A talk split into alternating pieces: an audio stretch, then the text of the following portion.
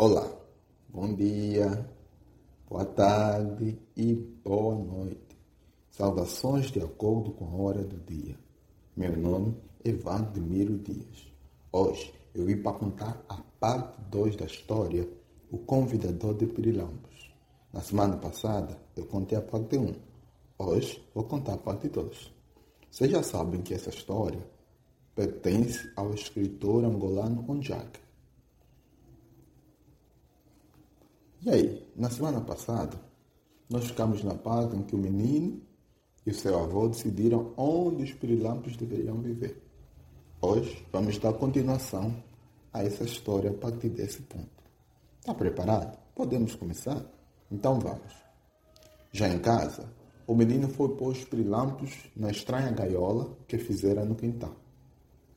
O seu interior também tinha espelhos e já lá estavam muitos outros pirilampos. O menino passou o resto do dia a mexer em fios que iam da gaiola até a janela do seu quarto. Ao fim da tarde, deixou o aumentador do caminho numa das aberturas da janela. Na janela do seu quarto, apontado para a gaiola, pendurou o unóculo. A noite chegou. Da janela o menino observava as cores que acendiam dentro da gaiola. Quanto mais escura ficava a noite, mas se acendiam os corpos dos pirilampos e mais brilhava a gaiola. Avó, podes vir ao meu quarto? O avô subiu as escadas lentamente. As luzes estavam todas apagadas. Não estás com medo do escuro? Não, sorriu o menino, porque estou a olhar para os brilhos dos pirilampos. Não achas que podem ficar tristes esses pirilampos dentro de uma gaiola que fica dentro do teu quintal? Se estivessem tristes, acho que não brilhavam assim. E se estivessem a brilhar de tristeza? perguntou o avô. Não tinha pensado nisso. Sabes? O avô pôs o menino no colo. Talvez os pirilampos sejam como tu.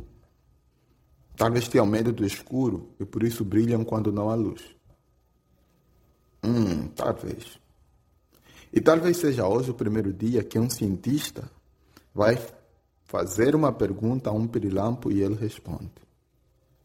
Como assim? O avô do menino estava curioso. Quer dizer, muitos cientistas já fizeram perguntas aos pirilampos. Mas um pirilampo responder isso é o que podia ser uma grande cientistação. Isso é verdade. E o avô abriu seu velho canivete e começou a descascar uma laranja. Avô, eu adoro o cheiro da laranja na tua mão e no teu canivete. Por quê, menino? Porque quando chego a qualquer lugar ou me aproximo de qualquer coisa que cheire laranja, é como se estivesse perto a conversar comigo. O menino não tinha parado de olhar para a gaiola através do unóculo.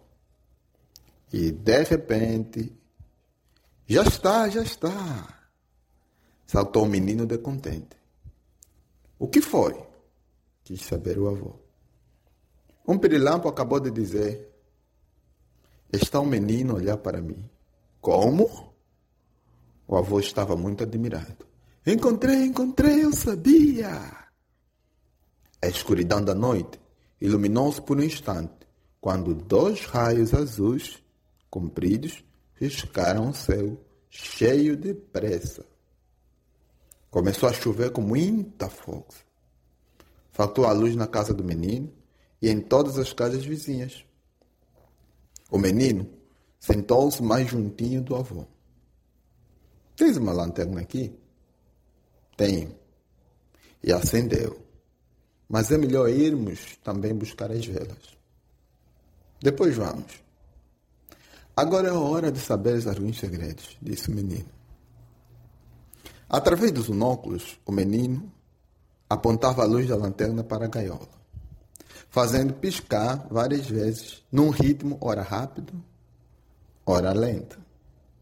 Lembras, avô, quando me ensinaste o tal código Moggs? Lembro-me. Então, Quase todas as noites, quando a luz se apagava, eu vinha para a janela espreitar o brilho dos pirilampos. Quase todos brilhavam à toa. Mas tu sabes qual é a missão de um cientista? Hum, deve ser a missão de cientista, como tu dizes. Sim, claro. Mas o que faz um cientista? E durante muito tempo, antes de descobrir alguma coisa, ele pensa. Ele pensa depois de olhar. Os cientistas parecem malucos, porque passam muito tempo a olhar as coisas que os outros não conseguem ver. Porque há pessoas que olham sempre a ver muito tempo. Hum, entendi. Eu olhava o brilho dos pirilampos e um dia pensei que se calhar os pirilampos no seu brilho estavam a falar entre eles usando o código Morse. E era isso? Não, não era isso, sorriu o menino. é parecido e dá para entender. E então? Então que, olhando os pirilampos, e os brilhos deles à noite, eu comecei a entender o código. Tu entendes o código dos pirilampos? Eles falam mesmo? O avô estava muito admirado. Eles piscam e eu leio o que eles dizem. Nem todos piscam. E nem todos dizem coisas muito certas. É preciso esperar. Há noites especiais. E há pirilampos especiais. Que não brilham por isso, nem sei bem o que dizem. Como? perguntou o avô. O menino sentou-se perto da janela e piscou várias vezes a lanterna. Tu sabes que eu posso falar contigo. O perilampo entendeu que o menino falava com ele. Eu nem sabia que você sabe falar a nossa língua, respondeu o perilampo piscando com a luz do seu corpo. Há muito tempo que te procuro, Senhor Edson. Por que me chamas Senhor Edson? Por que me chamas Edson? perguntou o avô. Porque tu me disseste que um tal de Edson inventou a luz. Ah, foi uma brincadeira. É só o primeiro pirilampo que cientistei.